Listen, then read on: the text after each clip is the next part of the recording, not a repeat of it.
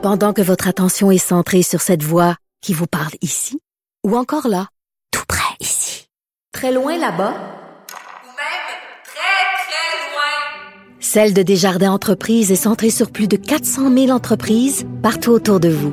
Depuis plus de 120 ans, nos équipes dédiées accompagnent les entrepreneurs d'ici à chaque étape pour qu'ils puissent rester centrés sur ce qui compte, la croissance de leur entreprise.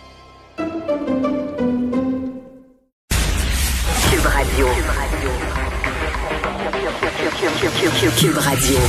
En direct à LCN. Alors, trouver notre collègue Geneviève Peterson, 14h30 euh, dans nos studios de Cube Radio. Salut Geneviève. Bonjour Julie. Bon, euh, qui n'a pas vu ces images complètement bouleversantes en fin de semaine de cette jeune boxeuse mexicaine, Jeannette Zacharias Zapata, qui est aujourd'hui entre la vie et la mort, 18 ans seulement.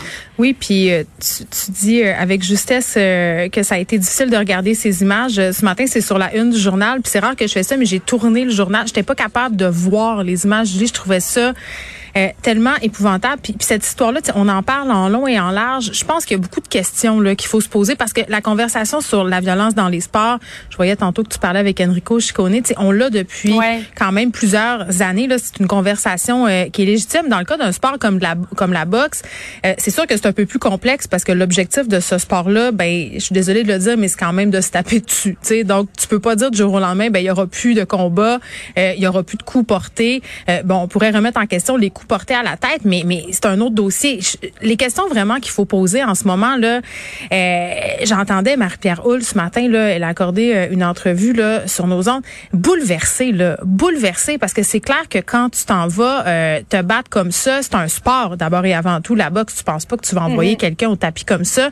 Euh, je l'entendais, puis c'est le cas de beaucoup de boxeurs, beaucoup de boxeuses nous dire quand on boxe, on est conscient des risques, on sait que ça peut arriver. Et c'est là où moi j'ai un petit bémol. Je me dis, oui, t'es conscient, t'es consciente, mais vraiment, tu sais, euh, parce que de dire ça peut arriver versus ça arrive, il me semble qu'on est ailleurs. Puis, tu sais, on se parlait euh, beaucoup de l'âge qui séparait ces deux boxeuses-là, 31 ans, 18 ans. Euh, Jeannette qui a été mise chez les professionnels au Mexique à l'âge de 15 ans.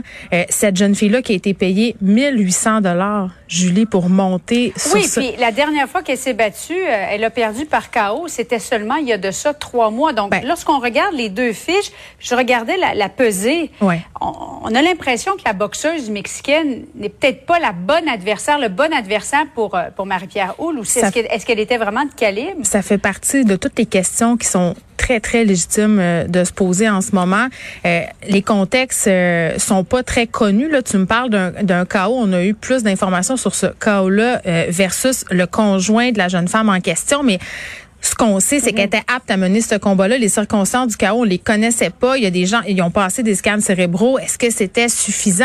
Tu sais, puis tu l'as dit, là, les conditions d'entraînement, avant un combat, les boxeurs se déshydratent. Après ça, pour aller au combat, c'est une autre paire de manches. Est-ce que c'était la bonne adversaire, 18 ans versus 31, toute l'expérience que Marie-Pierre Hull a versus cette jeune femme-là qui, tu sais, qui vient de faire son entrée dans le monde de la boxe? Les promoteurs, les coachs sont où?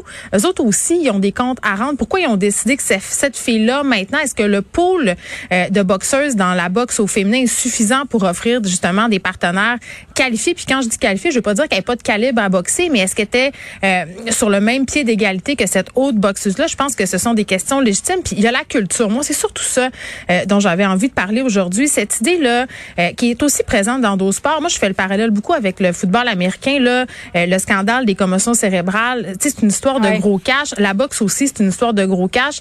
Euh, à un moment donné, il va peut-être falloir qu'on accepte euh, y a certains risques liés à ce sport-là qui vont générer moins d'argent euh, parce que les gens vont moins vouloir Ben, y aller pendant cette de période de transition. Ben c'est ça, mais c'est ça le, pro- problème.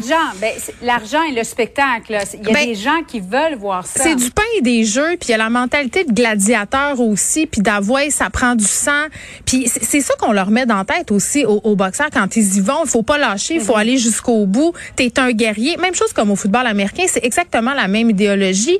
Donc à un moment donné, c'est ce qui est promu, c'est ce qui est mis de l'avant. Puis nous, les spectateurs, on a aussi notre responsabilité parce que c'est ça qu'on veut. Puis si c'est pas ça qu'on a, ben on y va plus. On veut plus y aller. On dit que c'est plate. On dit que le sport a été dénaturé. Puis là, on parle des... Bon, il y a cette jeune fille-là à qui c'est arrivé, c'est épouvantable. Elle est dans un état critique à l'hôpital Sacré-Cœur.